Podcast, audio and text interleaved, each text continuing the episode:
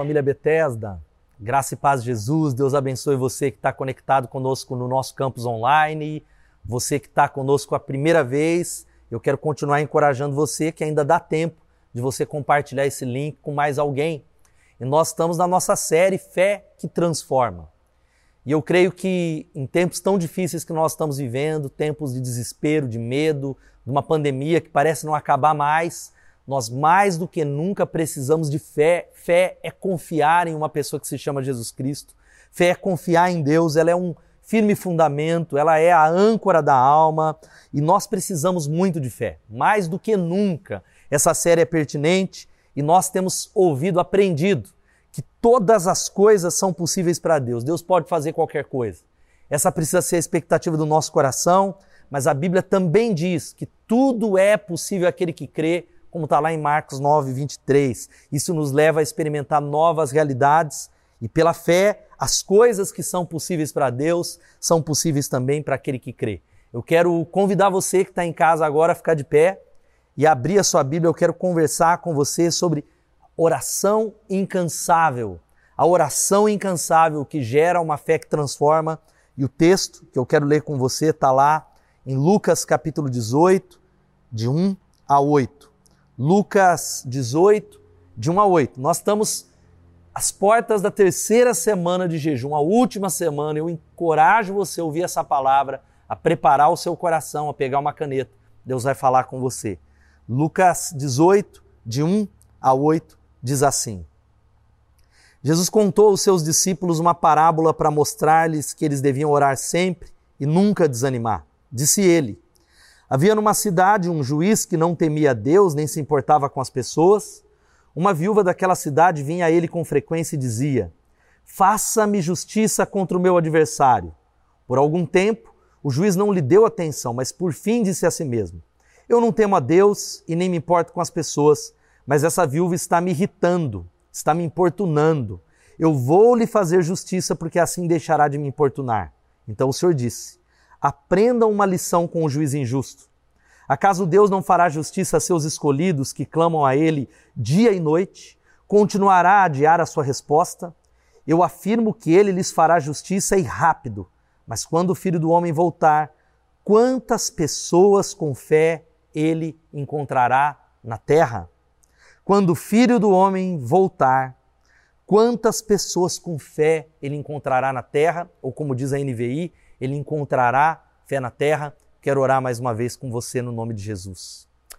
Pai Santo, Deus Todo-Poderoso, Deus que controla a história, que controla a nossa vida, que controla a vida, que controla a nação, Deus que reina sobre o Covid-19, é a Ti que nós clamamos, clamamos de maneira online, suplicando a Ti, abra o nosso coração para a Tua palavra. Pai, abra os nossos olhos, os nossos ouvidos, pedimos a Ti que seja quebrada todo desassossego, toda ação maligna e pedimos a Ti que a Tua palavra ela gere vida, ela gere fé, ela gere restauração, ela gere mudança. Glorifica o nome do Senhor, edifica a igreja no nome de Jesus. Amém e amém. Você tem buscado a Deus por uma virada por muito tempo, você tem clamado por algo há muito tempo, pela transformação de pessoas, então saiba disso. O diabo quer que você desista. Satanás deseja que você desista. Ele quer convencer você, quando uma resposta de oração demora, de que Deus ignorou sua oração. Ou que ele está recusando responder você, agir em seu favor por conta de você, de quem você é. Encare isso. O inimigo começa a sussurrar no nosso ouvido: nada vai mudar. A situação não vai mudar. E eu quero dizer para você, porque quando nós começamos a orar, nós estamos jejuando, clamando, eu vejo um aumento da intercessão na igreja nos grupos, nas células, as pessoas estão pedindo oração, as pessoas estão sendo curadas, Deus tem respondido. Quando aumentamos a intensidade, nós agitamos um vespeiro espiritual. Nós começamos a mexer com o reino espiritual e porque você se tornou uma arma poderosa nas mãos de Deus para esse tempo do fim e o adversário está furioso. Eu quero que você entenda isso, que a maior batalha gira em torno da sua vida de oração. Nada ameaça mais do que o inferno, do que um cristão que tomou a decisão de se dedicar à oração, mais do que cantar, mais do que pregar, mais do que qualquer outra coisa que você faça para o reino de Deus, nada ameaça mais o inferno do que um cristão que vai orar. Martinho Lutero ele dizia: Assim como o trabalho dos alfaiates é consertar roupas e dos sapateiros fazer sapatos, assim também o trabalho dos cristãos é orar. Orar pura e simplesmente. Karl Barth ele escreveu: Unir as mãos em oração é o começo de um motim contra a desordem do mundo. Nós estamos vivendo uma desordem política, uma desordem, talvez a maior crise na história da nossa nação, uma das maiores crises do mundo. Rick Warren, ele diz que Satanás ele tenta limitar a sua oração porque ele sabe que as suas orações irão limitá-lo. E não pense que o inimigo quer que você habite as promessas de Deus. Satanás, ele não vai deixar você tomar posse da palavra, crescer em Deus nesses tempos sem desafiar você. Ele vai fazer qualquer coisa para calar você. E essa é uma parábola extraordinária que Jesus ele nos conta.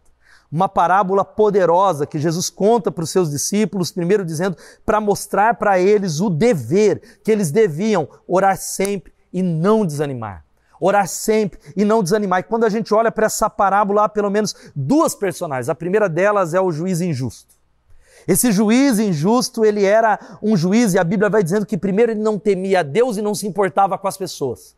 Sabe o que isso mostra? Parece um paralelo com muito do que nós observamos nos tribunais da nossa nação. Um juiz que era suscetível a todo tipo de desvio, favoritismo, extorsão, despachava decisões com base no, no, suborno, e a gente precisa entender algo que quando a justiça ela não resiste nos tribunais que a representam, é inevitável que a nação caia em anarquia social. É inevitável que um juízo de Deus venha. É inevitável que a nação ela não prospere, portanto Jesus estava descrevendo nesse texto uma nação que era liderada, governada pela desordem. E é interessante que Jesus ele quer mostrar o juiz iníquo e ele fala: "Aprendam com ele". Mas não porque Deus também é um juiz, mas não porque Deus é o juiz como ele, mas um contraste do juiz iníquo, do juiz injusto e do juiz que é o nosso Deus, que é o nosso Pai. Ele começa a dizer que o juiz que é Deus e por isso que nós devemos clamar, ele tem interesse na história dos homens, ele tem interesse na sua vida, ele tem interesse total e ele olha para cada injustiça que você sofreu e anseia trazer cura e restauração completa. Cura e restauração completa sobre o Brasil. Cura, se você é como eu, você se indigna com as notícias políticas que você lê, que você ouve, que você assiste. Isso traz uma indignação. Há muitas pessoas que eu sei nessa transmissão que falam, pastor, se eu pudesse, inclusive o João que está filmando aqui, eu iria embora do Brasil. Eu iria para um outro lugar, mas eu quero dizer para você que Deus está observando cada injustiça que você sofreu. E a Bíblia diz que Ele trará cura e restauração porque Ele ama justiça. E uma das coisas que mais causam a ira de Deus são homens que estão pervertendo a justiça, negligenciando a justiça. Ele quer que a justiça seja feita para a viúva e para o órfão. A Bíblia vai dizendo isso e aí entra essa segunda personagem, uma viúva. Uma viúva. Uma viúva que frágil, pobre, indefesa, e naquela época as viúvas ficavam à margem, eram marginalizadas, além de tudo, eram mulheres de uma sociedade que desprezavam as mulheres e ela estava vivendo um luto, um luto. E há no coração dela, o versículo 3 vai dizendo algo tão extraordinário. A Bíblia vai dizendo que uma viúva daquela cidade vinha ao juiz com frequência e dizia: Faze-me justiça contra o meu adversário. Nós não sabemos qual era a causa dela, a Bíblia não fala quem era o seu adversário, mas ela estava vivendo um luto. E o luto e a sensação de perda são uma das experiências mais comuns. O adversário nós não sabemos, mas nós sabemos qual é o nosso: Satanás. Satanás. O meu inimigo e o seu não é o partido político, não é o presidente, não é o governador. A nossa luta não é contra carne e sangue, como diz o Jack Taylor. Grande Deus e pequeno diabo. Deus é aquele que controla a história. E eu creio que essa é uma parábola sobre fé e oração. Quais são as lições que nós aprendemos? Em primeiro lugar, ore sempre e creia no cumprimento da promessa. Jesus deseja que oremos sempre e que anseiamos, possamos ansiar e crer, crer, crer no cumprimento da promessa. Por isso que ele olha para os discípulos e ensina sobre a oração, ele conta uma história e fala para mostrar para eles sobre o dever de orar sempre e não esmorecer o dever de orar incessantemente, uma oração incansável, uma oração que não para, uma oração que levanta um clamor ao céu. E quando se fala de promessa, nós estamos falando de todas as promessas que estão na Bíblia, mas nós estamos falando de promessa com P maiúsculo, que é o Espírito Santo. O Espírito Santo que é Deus conosco, o Espírito Santo que é o Deus que habita em nós, o Espírito Santo que refreia a iniquidade nessa terra. Essa terra ainda não foi julgada. O mundo ainda não terminou, ainda o juízo de Deus não chegou, porque ainda há algo que detém a iniquidade, o iníquo, que se chama Espírito Santo de Deus, a terceira pessoa da Trindade. E essa oração deve ser incansável, incessante, até que a resposta venha. Querido, olha aqui para mim o que é que você tem levantado e levado incessantemente a Deus.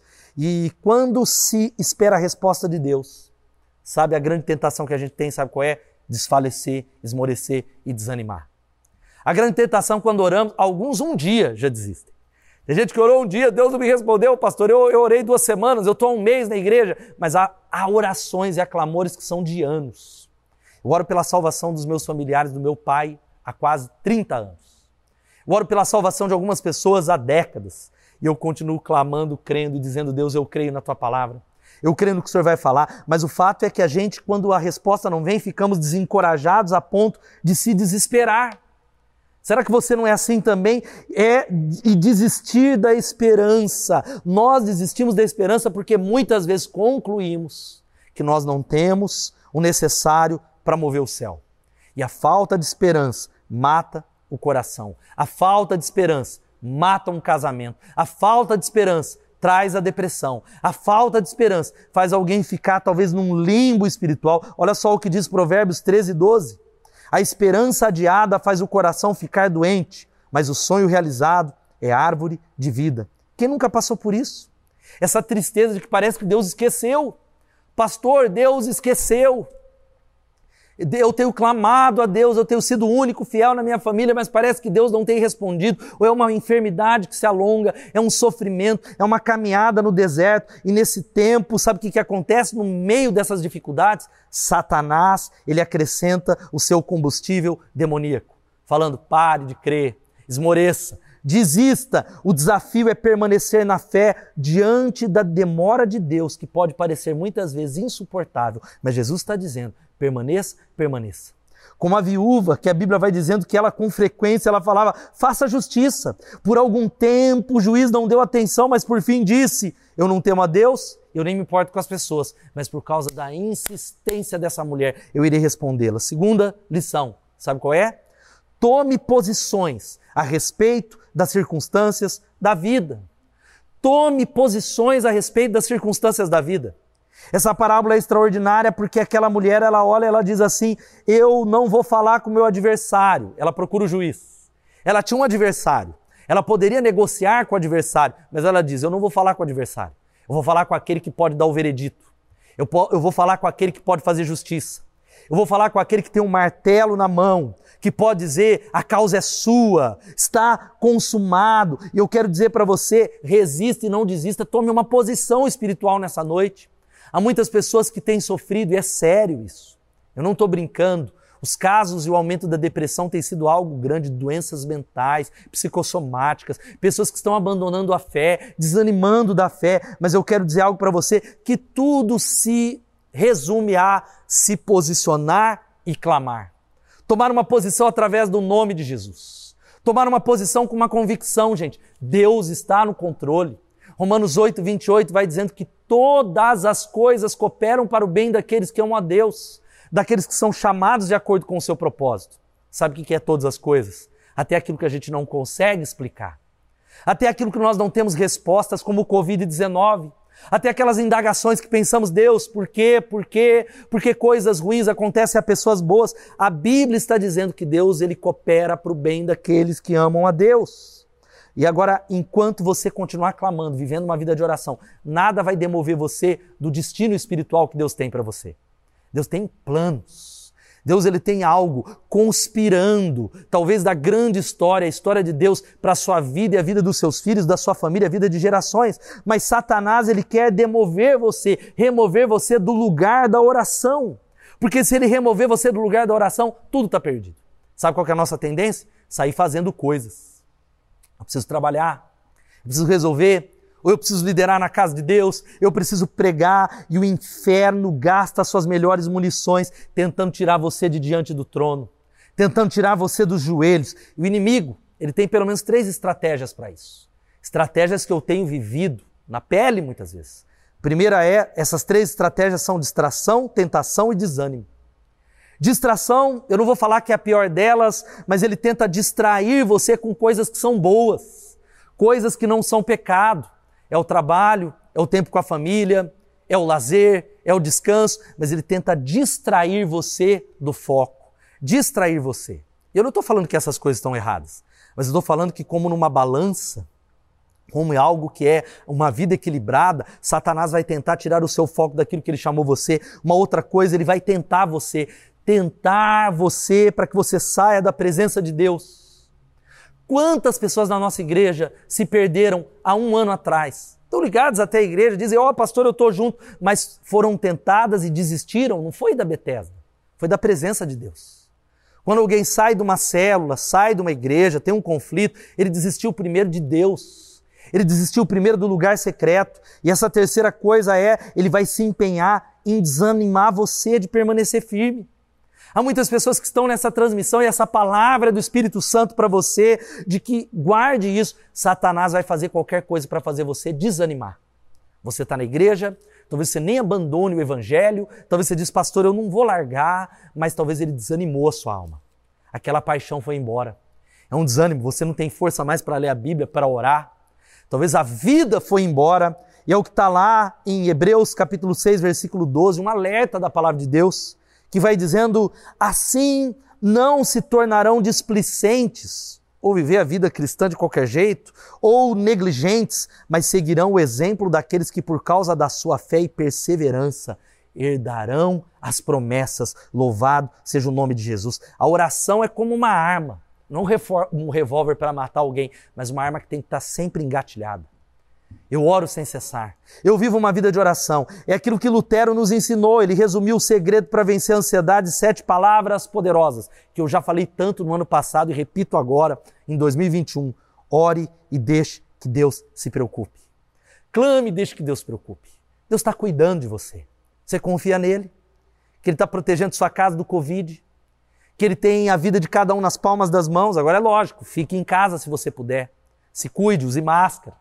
Não seja como alguns desavisados, negacionistas, que estão brincando com um vírus mortal. Não. Descanse o seu coração. Descanse. Ore e deixe que Deus se preocupe. Ore por tudo e não se preocupe com nada. Uma palavra que eu carreguei em 2020, trago novamente. Transforme, sabe o que? Essa lista de preocupações em uma lista de oração, entregando tudo para Deus nessa noite, em nome de Jesus. Entregando as pessoas, crendo que Deus ele responde a oração. Sabe por que a gente ora tão pouco? Porque nós não estamos tão certos que Deus responde a nossa oração. Nós não acreditamos de verdade que Deus ele anseia. Como o texto vai chegando no final e vai dizendo: aprendam uma lição com o juiz. O juiz respondeu por causa da insistência da viúva, mas Deus não é um juiz mau. Ele é um bom pai. Acaso Deus não fará justiça aos seus escolhidos que clamam a Ele dia e noite? Continuará a adiar a sua resposta? Sabe o que o texto está falando? É uma pergunta retórica. Deus, Ele quer responder as orações. Mas não tem como ter orações respondidas, são orações feitas. São orações onde nós clamamos a Deus. E por isso, a última coisa nessa, nessa noite, sabe qual é? Viva uma vida de oração incansável que é o tema da mensagem. Viva uma vida de oração incansável. Essa parábola, como podemos ver, é sobre fé. Ela é sobre fé. Talvez você falou, estamos falando de fé e oração é inteiramente sobre fé. Porque ter fé é, por definição, preste atenção, orar e continuar orando e nunca desfalecer em oração. A oração perseverante por si só é uma expressão de fé. Sabe aquele pedido que você diz, pastor, eu oro há 20 anos? É fé. Pastor, eu estou orando há 10 anos. Pastor, eu estou orando há dois anos pela cura, pela restauração do meu casamento. Eu quero dizer para você que a única razão pela qual você persiste é porque você crê, porque a fé sempre ora. A fé não é, tem muita gente que não ora e acha que tem fé. E sem fé é impossível agradar a Deus. Lembra? Você está ouvindo essa série. Você está ouvindo nós falarmos, esse é o ano da fé, de que todas as coisas são possíveis para Deus. E tudo é possível para aquele que crê. Então, tudo é possível para Deus, então aquele que crê, todas as coisas são possíveis para aquele que crê. Então por que, que nós não vemos milagres ainda maiores? Porque a gente acha que fé é um, uma, uma mandinga, sabe? Igual. Tinha o Street Fighter, não lembro como era o nome, um Hadouken espiritual. Nós olhamos, ou a gente fala, agora eu vou fechar o olho e eu vou mentalizar que não, isso não é fé. Fé é confiar em uma pessoa. Fé tem a ver com conteúdo, com relacionamento, e a fé sempre ora. A incredulidade para de orar. Talvez a maior parte que você, a oração, quando você para de orar, é uma evidência de que a incredulidade tomou conta do seu coração, porque a fé, ela ora até que a resposta venha. Por isso que o texto de Jesus está falando assim para a gente, siga atrás da fé. A fé não é algo que é simplesmente, a fé é um dom de Deus, mas ela, ela precisa ser desenvolvida. Ela é uma escolha, ela cresce, nós decidimos acreditar em Deus. Por isso que Judas vai dizendo assim: olha, batalhem pela fé que uma vez foi dada aos santos. A parte C, batalhe pela fé. E é interessante que Jesus, veja só, a batalha para orar e continuar orando nunca foi tão intensa do que nesses tempos que nós vivemos, não só de Covid. É só a gente dar uma olhada na nossa cultura que jaz no maligno. Uma cultura que afronta Deus nos valores, descaradamente, que ataca a fé. A fé não está em alta na nossa sociedade. A fé que está em alta é uma fé que não fala sobre o pecado, uma fé que não fala sobre o juízo, uma fé que, ó, você ama Jesus, você é evangélico, aleluia, o céu, olha, vem do jeito que você está e também permaneça do jeito que você está. A fé, ela não está na alta. E Jesus, o versículo 8, presta atenção, terminando essa parábola, ele faz uma pergunta. Uma pergunta para mim e para você antes da gente orar.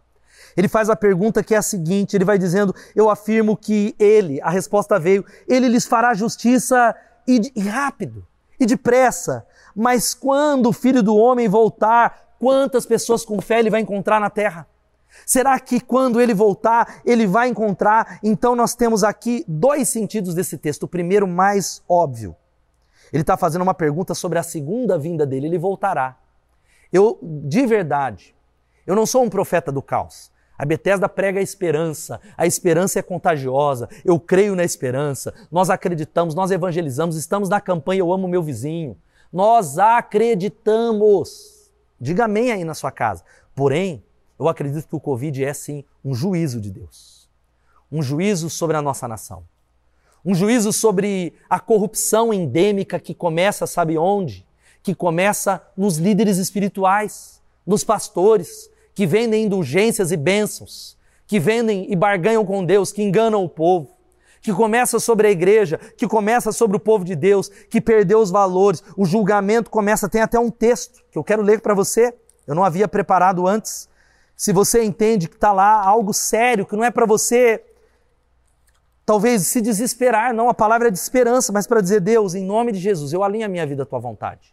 Eu tomo posição. Olha só o que diz o capítulo 4 de 1 de Pedro, versículo 19, vai dizer, versículo 17, porque chegou a hora do julgamento, que deve começar pela casa de Deus. E se o julgamento começa conosco, que destino terrível aguarda aqueles que nunca obedeceram às boas novas de Deus. Meu irmão, para de brincar com Deus. Pare de brincar com a sua vida de oração. Então ele está falando primeiro sobre a segunda vinda de Jesus e ele diz: quando eu vir na terra na minha segunda vinda, no tempo em que os santos serão testados severamente pela ira de Satanás e pelo sistema desse mundo, será que eu vou encontrar um povo vivendo a fé verdadeira? Será que ainda eu vou encontrar um povo que me ama, mesmo em meio à perseguição?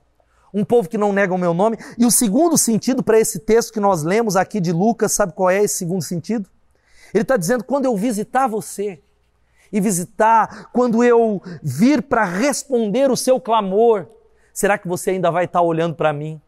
Será que você ainda vai estar orando, clamando incessantemente, ou vai ter desistido, esmorecido, divorciado? Porque eu quero dizer que orações respondidas é o que o adversário mais vai resistir nesses tempos do fim. Meu irmão, por isso que a gente fala de manhãs com Deus. Amanhã, sete horas, nós vamos estar orando. A gente tem sala de oração no Zoom. Gente tem oração na célula. Nós estamos na última semana de oração e jejum. Vamos é, ter um dia de consagração, cada um na sua casa, na sexta-feira da paixão. Sexta-feira da paixão é sobre a morte dele, é pensar sobre ele. Nós vamos encerrar, nós vamos clamar e Jesus está, presta atenção, ensinando de forma clara que a persistência obtém aquilo que a intimidade por si só não consegue. Por que, que é assim? Porque Deus vê a perseverança como uma expressão substancial de fé e é a fé que agrada a Deus. Por isso, quando ele voltar na terra, sabe o que ele vai procurar? Fé. A fé que atua pelo amor. Fé, esperança e amor. Mas ele vai procurar fé, porque essa fé que agrada a Deus libera uma intervenção sobrenatural. A oração incansável, sabe o que ela faz? Ela busca respostas. Mas essa oração que faz, sabe, que dá poder para você permanecer firme na hora da tribulação.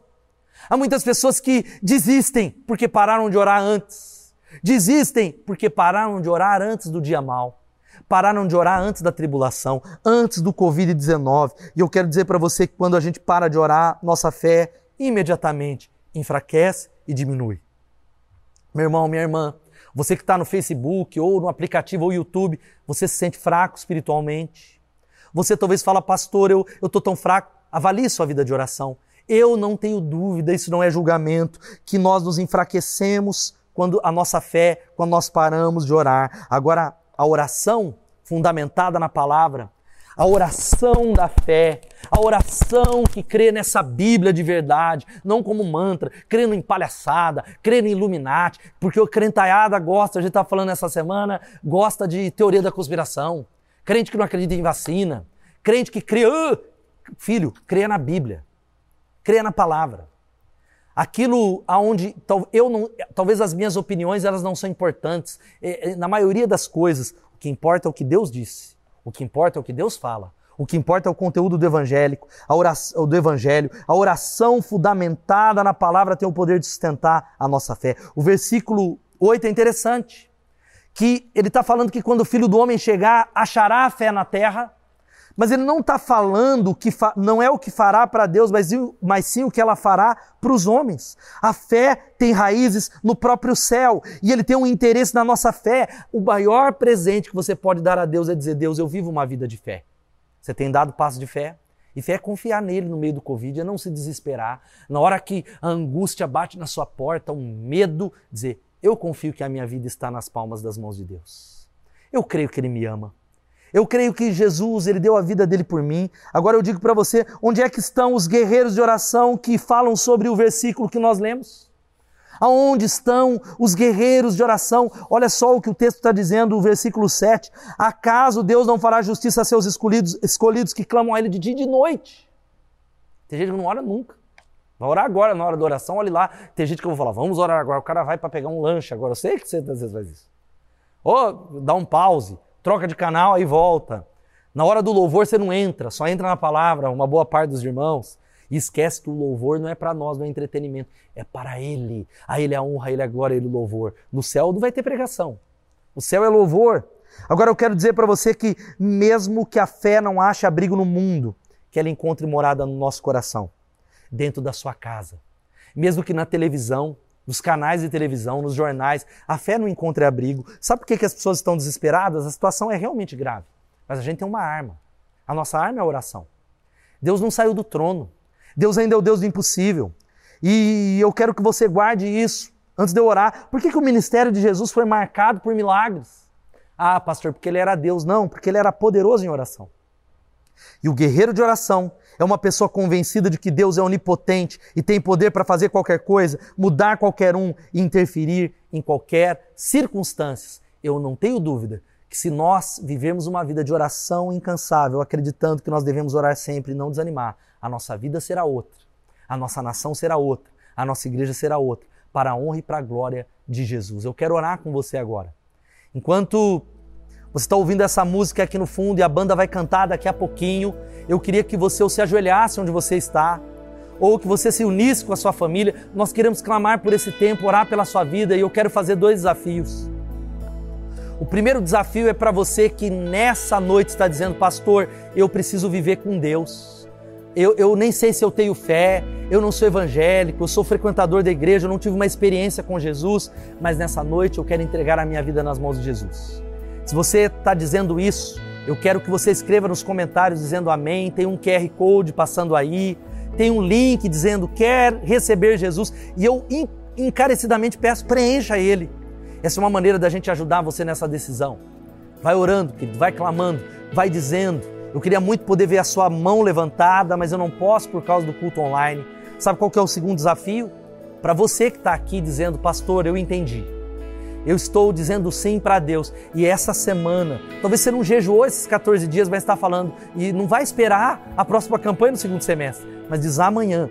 Eu vou terminar esse processo de jejum, eu vou jejuar esses sete dias e eu vou começar a buscar Deus. Eu vou levantar um altar de oração na minha casa com a minha família eu vou desligar a televisão e as más notícias, eu vou desligar um pouco mais o celular e eu vou viver os planos e as promessas de Deus. Eu receberei essa promessa do Senhor e como essa viúva, eu clamarei, clamarei, clamarei até que a justiça seja feita na nossa nação. Clamarei, clamarei, clamarei até que venha a cura do Covid-19. Clamarei, clamarei, como eu tenho citado essa promessa. Vou fazer uma placa aqui na Bethesda, sério. Lá no meu novo escritório vai ter uma placa, Abacuque 2,14 como as águas cobrem o mar, que a terra toda, a terra toda será cheia da glória do Senhor. Se você é alguém que está dizendo, segundo o convite de Deus, eu digo sim, diga amém, corresponda. E eu quero dizer para você que no final desse culto aqui, nós temos aí no link, tanto do Facebook como no link do bate-papo, também no outro link, um link para você que quer receber oração. Se você precisa receber oração, ou porque recebeu Jesus, ou porque precisa de oração por cura, ou de oração pela sua vida, tem um link do Zoom aí na descrição. Você vai clicar, vai entrar numa sala terminando na minha última oração e os intercessores, pastor Regivaldo, a equipe vai orar por você. Quero orar com você, querido, antes da gente cantar, Deus terminar cantando, mas eu quero orar primeiro. Feche seus olhos. Se você recebeu Jesus, repita essa oração comigo e diga: Senhor Jesus, eu reconheço que sou pecador e reconheço que tenho dirigido a minha vida, vivido do meu jeito. Mas nessa noite, ouvindo essa palavra, eu confesso a Jesus os meus pecados. Eu peço a Ti, Jesus, que perdoe os meus pecados, que mude a minha vida. E eu creio e confesso, como diz a Bíblia, que Jesus morreu na cruz. Ele derramou sangue para lavar os meus pecados, para mudar a minha vida, para comprar a minha vida. E eu creio que Ele ressuscitou e eu declaro isso e eu convido ao Senhor, mora na minha vida, muda a minha história, em nome de Jesus. Eu quero orar agora, terminando esse, esse momento da palavra por você que falou, eu vou ser um guerreiro de oração, pastor. Eu creio que o guerreiro de oração é isso que está faltando. Eu não vou deixar as minhas emoções me levar para um lado para o outro. Vamos clamar, se ajoelha, clame ao Senhor, clame pelos enfermos, clame por esse tempo, ó Pai, no nome de Jesus. Ó Espírito Santo de Deus, Visita agora cada casa com o teu poder, o Senhor já está lá. Pai, há uma conexão. Ó Pai, há uma conexão, o teu corpo, o teu corpo, o corpo de Cristo está unido em um só coração, agora de maneira online, estamos juntos.